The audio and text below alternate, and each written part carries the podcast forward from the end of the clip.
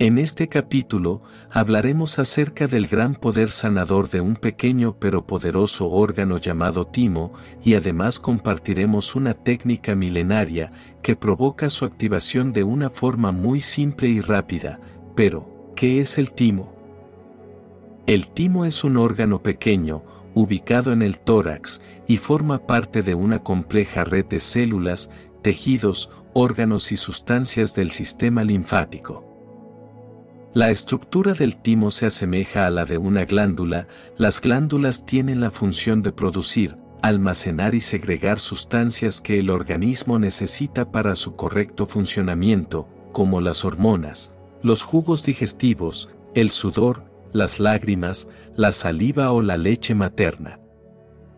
Desde el siglo pasado, el timo es considerado el órgano central en el desarrollo del sistema inmunológico, tiene la responsabilidad de producir glóbulos blancos. Precisamente, los glóbulos que producen son las células T, también llamados linfocitos T. Los linfocitos T se originan de las células madre de la médula ósea tipo roja. La médula roja es la que contiene las células madres sanguíneas, las cuales pueden especializarse en glóbulos rojos. Estas células sanguíneas viajan por los vasos linfáticos hasta llegar, en estado de inmadurez, al timo, permaneciendo aquí hasta cumplir con el proceso de maduración celular. Durante este proceso, los linfocitos T son programados para distinguir aquello que integra el propio cuerpo y debe preservarse de aquello proveniente de un organismo extraño. También responde detectando y eliminando los linfocitos T autorreactivos, es decir, aquellos linfocitos defectuosos que reaccionan atacando la producción de sustancias propias del organismo. Durante los primeros tres meses de gestación es imprescindible llevar a cabo una buena nutrición prenatal para que el timo desarrolle un adecuado crecimiento de su estructura glandular. La malnutrición puede acarrear consecuencias graves para la salud, como la inmunodeficiencia o la autoinmunidad. La lactancia materna, durante los primeros 28 días de vida, será otro factor determinante para la fortificación del sistema inmunitario del recién nacido.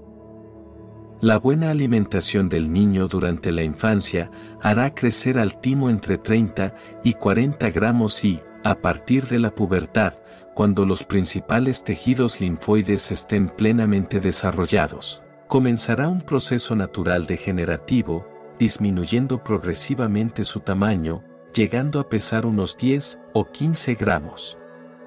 Es lo que se conoce como la atrofia del timo, cuando el tejido tímico es sustituido por tejido adiposo, como consecuencia del proceso natural de envejecimiento.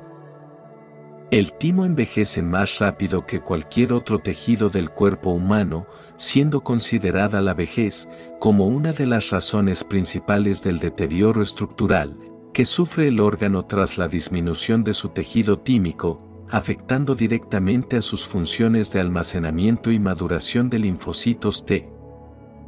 Cuando el timo se ha deteriorado, no es capaz de combatir enfermedades infecciosas, por falta de células T, estamos hablando de enfermedades de inmunodeficiencia, como la gripe y la neumonía.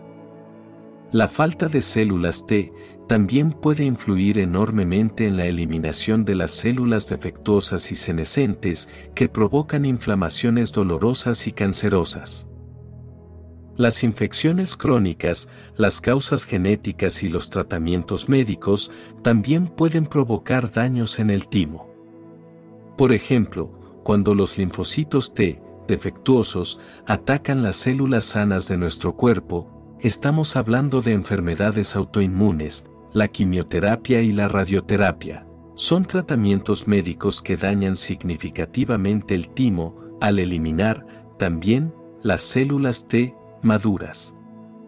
Es importante saber que el timo puede recuperarse. Lleva un poco de tiempo su reconstrucción, pero si tomamos conciencia sobre los cuidados que debemos tener durante todas las etapas de la vida, estaremos reprogramando continuamente los códigos genéticos de nuestra especie. desde inicios del año 2000, se usa la hormona del crecimiento para regenerar las funciones del timo. El Dr. Greg Fahey, un biogerontólogo que estudia los aspectos sociales, culturales, psicológicos, cognitivos y biológicos del envejecimiento, experimentó en sí mismo la reconstrucción del timo para su propio rejuvenecimiento. Hasta la fecha, se han llevado a cabo numerosos estudios clínicos que siguieron el procedimiento descrito por el Dr. Fay. Los resultados obtenidos han sido asombrosos. Quienes participaron de los ensayos, no solo lograron reducir la grasa del tejido, también consiguieron modificar su epigenética en un periodo de 12 meses logrando rejuvenecer la metilación del ADN y reduciendo su edad biológica a un promedio de dos años y medio. Uno de los últimos estudios realizados consistió en comparar las funciones entre hermanos gemelos, mientras que uno recibía las hormonas de crecimiento como tratamiento rejuvenecedor, el otro formaba parte del grupo control. Las pruebas para medir el reloj epigenético consistieron en realizar una actividad simple en un lapso de 30 segundos durante un año, para luego, medir sus diferencias con un test de saliva y una punción sanguínea, similar a la de un test de insulina. Podemos considerar la recuperación del timo no solo como estrategia para retrasar el envejecimiento, sino también como mecanismo de prevención en la formación de tumores. Para evitar su degeneración y potenciales enfermedades, debemos considerar adoptar ciertas prácticas que reduzcan los daños oxidativos de nuestras células. Como por ejemplo, la utilización diaria de bloqueador solar, en especial sobre la zona de la base del cuello, que es donde se halla el timo, para proteger la piel de las largas exposiciones a la radiación solar, y sobre todo, contra la luz azul de las pantallas electrónicas que está demostrado que autoenvejecen y pueden resultar ser muy cancerígenas si nuestros genes están mal predispuestos. Por otro lado, se comprobó que la deficiencia de minerales y antioxidantes acelera la degeneración de los órganos, incluyendo las funciones del timo. Tratamientos con antioxidantes como la vitamina C pueden ayudar a revertir esta situación, estimulando su restauración natural. La presencia de minerales como el zinc mantiene el funcionamiento saludable del timo. Si logramos evitar agentes contaminantes como agrotóxicos y metales pesados y, además conocemos nuestro tipo de sistema nervioso central, podremos integrar a nuestra rutina, nuevos hábitos alimenticios que nos hagan sentir más fuertes, con mayor energía y la mente despejada y fluida. Y si no conoces tu sistema nervioso, en la descripción dejaremos anclado el enlace de un imperdible capítulo del canal llamado La influencia del sistema nervioso en la digestión y el metabolismo, el cual te dará de forma muy simple una comprensión adecuada del funcionamiento de tu organismo. Sería muy importante comenzar a reducir, progresivamente, el consumo de sustancias tóxicas como el tabaco y el alcohol. Es vital comprender que consumir diariamente productos ultraprocesados con excesos de azúcares, sodio y grasas saturadas contaminan nuestro organismo y dañan el funcionamiento de nuestros órganos. El timo siempre tuvo un lugar preponderante para las civilizaciones antiguas. En la cosmovisión griega, la palabra timus significa energía vital, se pensaba que en este órgano se asentaba el alma. Para los practicantes de yoga, esta glándula es el centro energético que regula nuestras emociones. Científicamente, el timo cambia de tamaño según nuestro estado emocional, si estamos contentos, se agranda. Si estamos enfermos, se encoge.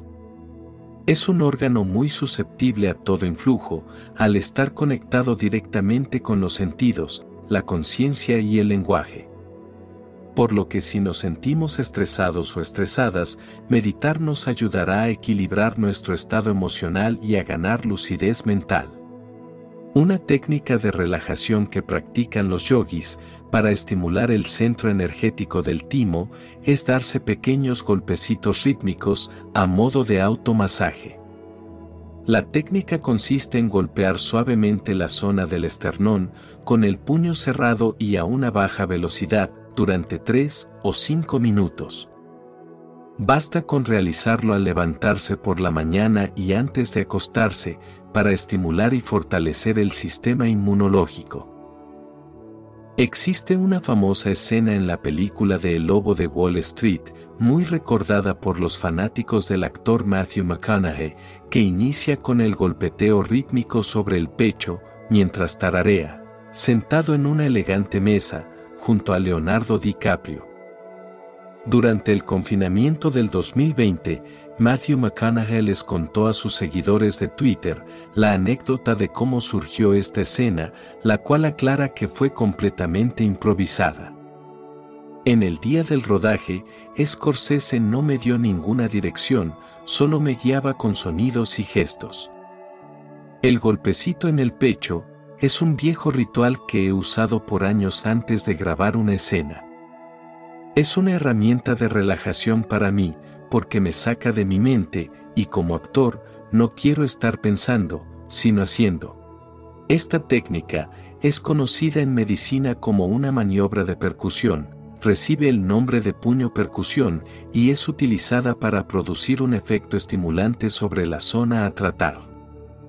Uno de los beneficios de esta técnica es el aumento del flujo de sangre sobre el tejido, que mejora el tono muscular y las funciones de los nervios vasculares y secretores de las glándulas. Amada alma, te invito a que dediques solo unos minutos al día, primero a levantarte y luego repetir el proceso antes de dormir, para que puedas fortalecer y revitalizar este gran órgano sanador de nuestro cuerpo, de una forma muy simple pero al mismo tiempo muy poderosa. Mis palabras, solo son señales para que en ti puedas encontrar tu verdad. Quienes realizamos esta labor en plena conciencia de amor, consideramos muy valioso tu like y tu suscripción, porque al realizar estas simples acciones, el contenido es reconocido por el algoritmo como interesante y recomendado a más almitas que lo puedan necesitar. Te deseo muchas bendiciones y que encuentres la paz durante todo el camino. Mi alma saluda a tu alma,